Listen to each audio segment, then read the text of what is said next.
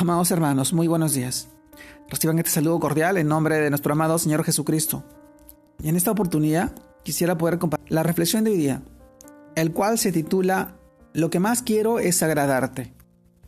Y en este pasaje nosotros reflexionamos que encontramos en el libro de Hebreos capítulo 11 versículo 6, que nos dice, pero sin fe es imposible agradar a Dios, porque es necesario que el que se acerca a Dios crea que la hay y que es galardonador de los que le buscan.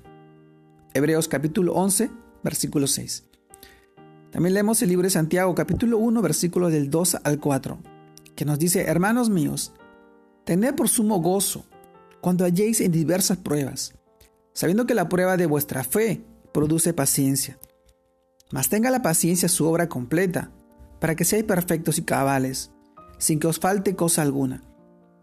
Santiago capítulo 1 versículo del 2 al 4. Amados hermanos, el título de hoy día, lo que más quiero es agradarte. En estos pasajes nosotros reflexionamos, y es que hoy más que nunca hay incertidumbre en el mundo.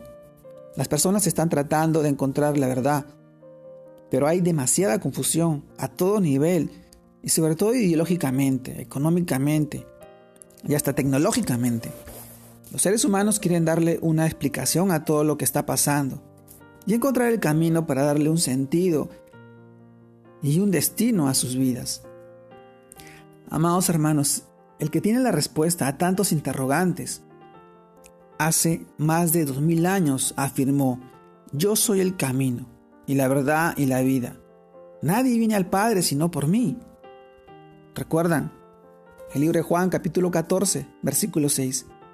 Jesús no solo dijo que era el camino, la verdad y la vida, sino que también indicó nuestro destino, que es el cielo, junto al Padre eterno.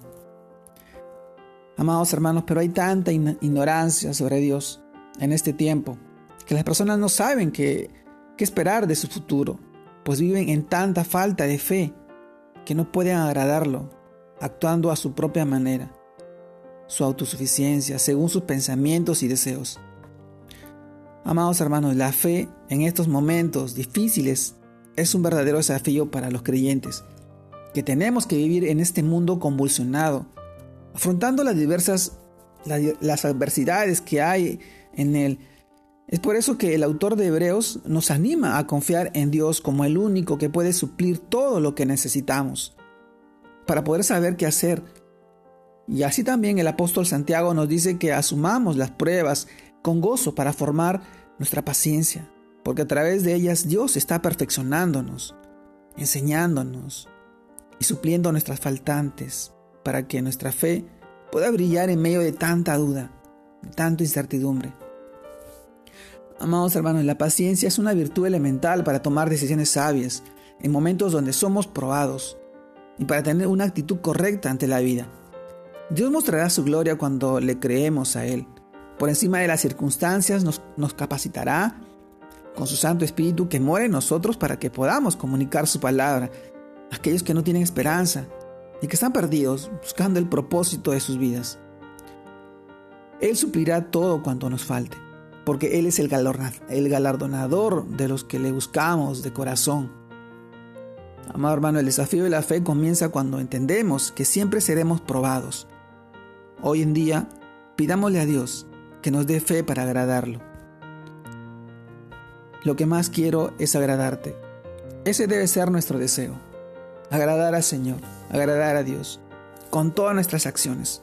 Amarle, adorarlo, honrarlo, con nuestra mente, con nuestra alma y con todas nuestras fuerzas.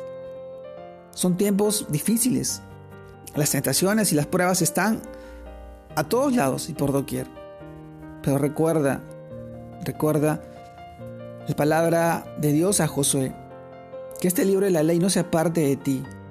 No te desvíes ni a izquierda ni a derecha, ni a diestra ni a siniestra, que permanezcas fiel a su palabra, y es el mismo sentir que tiene el Señor para contigo.